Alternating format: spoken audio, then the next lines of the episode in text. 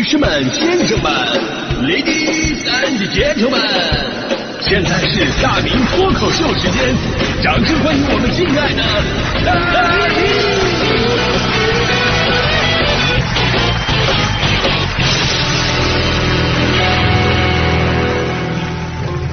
明！好，欢迎各位来到今天的大明脱口秀，我是大明啊。我觉得咱们大多数人应该都喜欢住一个大一点的房子吧。那一个大房子有多重要呢？那天我就听到了这么一段对话：一个小孩问他爸爸，他说：“爸爸，为什么鲸鱼能长那么大，鲫鱼就那么小呢？”他爸爸说了：“那很简单的，那鲸鱼你看生活那地方，生活在大海里边，对吧？那鲫鱼生活在这个小鱼塘里边，那你看那个大海要比那个鱼塘大太多了吧？那所以呀，这个鲸鱼就比鲫鱼大呀。”小孩恍然大悟，得出结论：“那爸爸，你能不能给我换套大点的房子？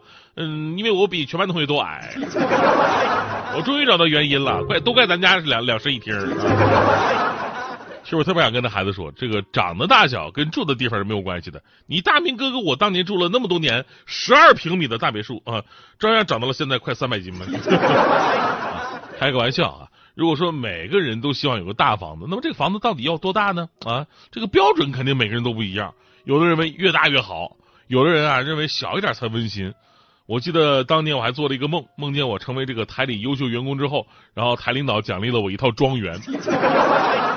啊，不是不是不都不是别墅啊，是庄园，庄面积起码五千多平，五千多平的概念什么？你买一张北京地图都不用放大，就直接能画出区域的那种。我的天，说一个频率的优秀员工就奖励一套庄园。呃，就在大家伙对我纷纷表示祝贺的时候，我突然感到无比痛苦。为什么？因为我想起了一个非常扎心的一个问题：那么大的房子，物业费我真的交不起啊！一下子我就吓醒了，醒了以后我还拍拍胸口，啊，庆幸还好是做梦啊！你说一个人连做梦都要这么现实，这就叫贫穷限制了我的想象力。所以啊，就咱不聊你想住多么大的房子，咱们今天呢聊的更加现实一点。你住过最小的房子有多大？这个就是客观存在的了啊！就咱们甭管是买的呀、租的、分的呀，就哪个房子小到，就你现在回想起来都觉得它特别的压抑。就我想了一下啊，那你要说单纯的小，那肯定小的时候最开始出生的时候，对吧？物质条件也不是很好啊，尤其那会儿这个房子不像现在商品房那么的多，那会儿没有商品房。刚记事的时候，我住的应该是一个开间但是那时候因为自己也小，对吧？那时候整个体积。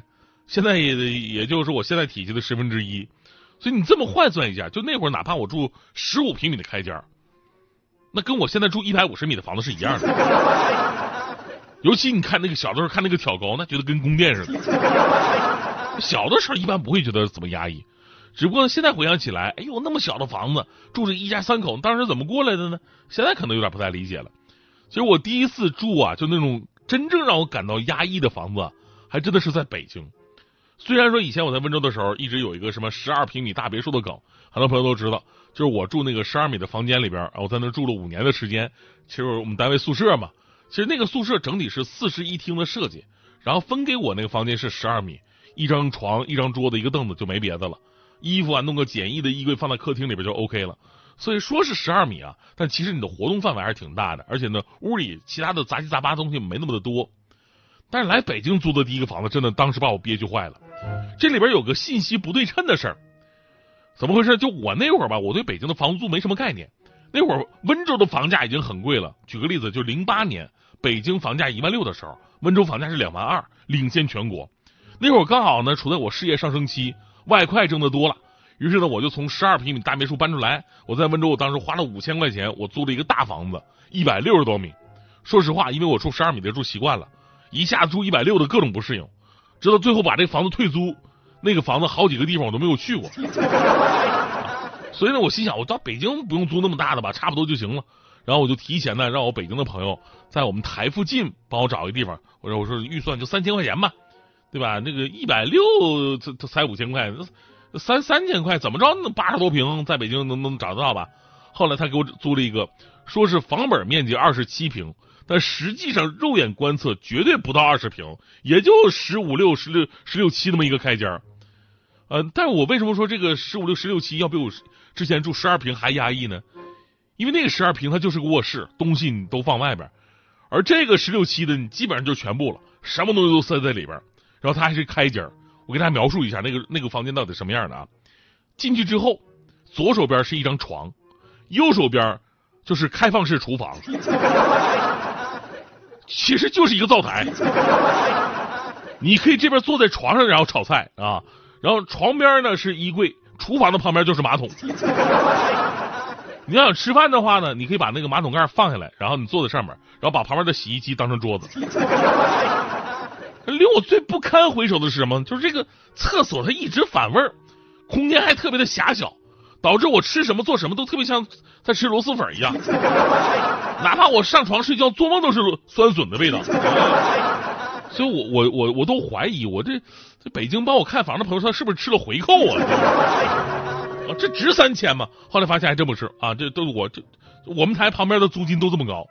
就前两天我看我们台旁边一个小区，特一般的一个小区，一百多米的房子，一个月租金三万多，真的是呃都有点非人类了。后来我了解了啊，人家来北京正常人都是租地铁沿线的，就我一个人往台旁边硬凑合。所以现在我我心里已经有阴影了吧？我宁可在六环的别墅哭，我也不在二环的开间笑。当然。我这要是比惨的话呢，肯定有很多朋友比我住过的，呃，环境可能会更加的恶劣啊。呃，光说大小的话，二十平米啊，十几平米其实都算大的了。咱们前两年吐槽过一个新闻，说深圳推出一个小户型的楼盘，这小户型能有多小啊？就再不着，再怎么着，小户型也六十米。结果发现啊，除以十是惊人的六平米，六平米的房子啊。广告词是这么写的啊，中国空前深圳绝版，六平方米精装极小户型驾到。最狠的是，这房子一出来，基本上被抢光了。六平，知道的是买房，不知道以为是买坟呢，你知道吗？其实咱们国家有相关的规定，说商品房呢是不能小于二十二米还是多少来着？反正大概是一个这这个数字吧，你不能小于它。咱也不知道这个产品是怎么能通过的。当然了，现在有很多的包装的办法，比方说有的城市什么把那个房屋用途啊、产权性质啊、老破小改造啊，哎，这些技巧加进去，它可能就形成一个产品了。所以没有最小，只有更小。而昨天有一个热搜，再一次刷新了我对小房子的认知。说上海一哥们儿在社交平台晒出了自己只有五平米的 loft 新家，五平方米啊！你可以想象一下，就我这种身材的往那一站，一半空间就没了。啊家里边多个人都不可能，你进来一个人就得屋里边再再出去一个。啊，就这样，在视频当中令我们感到震撼的是，麻雀虽小五脏俱全，它是集卧室、厨房、卫生间、浴室于一体，不仅有床、洗衣机、热水器、冰箱等生活用品，日常生活所需各种满足，而且还配备了什么衣柜呀、电脑桌啊、鞋柜这些家具。尽管在空间上非常紧凑，但是该有的人家一样不缺，让人直呼佩服。所以有网友感叹，有的说了，说我就喜欢这样的房子，好打扫，啊，灰都没地儿落。啊，也有朋友说了，说你这是 loft 吗？你这明明就是个上下铺啊！这是。所以对于这个居住空间吧，我们总是希望越大越好，但是大城市的房价和租金却让很多人望而却步。实际上，能有一处蜗居之所，对很多人来说已经实属不易了。想想那些怀揣梦想的人，每天挤在狭小的空间当中，早出晚归，甚至还有一种人，这五平米的 loft 他可能住住不上啊，他们只能租一个床位，然后每天上下班都得推着行李走，因为他们那个所谓的住处根本就无法让他们放心存放他们的行李，所以这样的空间，这样的城市，真的会给他们归属感吗？每次啊，就看到这种 类似于什么设计到极致的那种精巧的 loft 呀。还有那些博取眼球的网红博主带你参观那些奇葩的小户型啊，这种视频看似猎奇，其实处处都透露着成年人在这个城社会打拼不易的一种悲凉。那有的时候我们会感慨，说人生何必如此委屈自己？不能有更好的选择吗？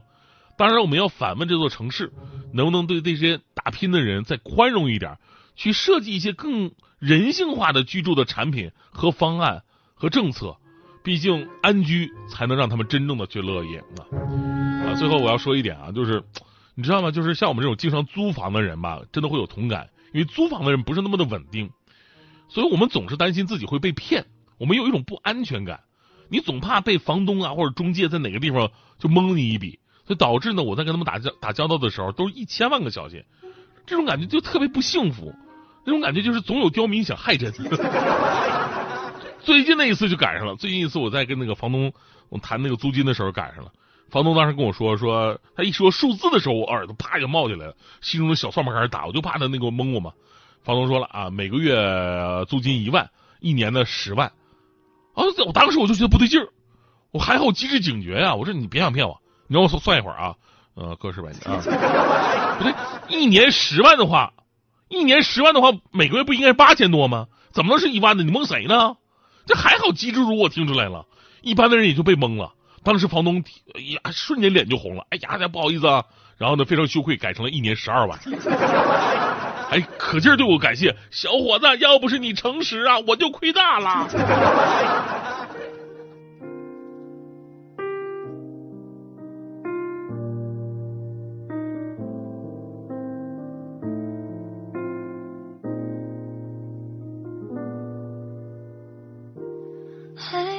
一起走多远？想陪你再多一天。闭上眼，如果这一切重演，我不会变。小而温馨的空间，因为有你在身边，就不再感觉到害怕。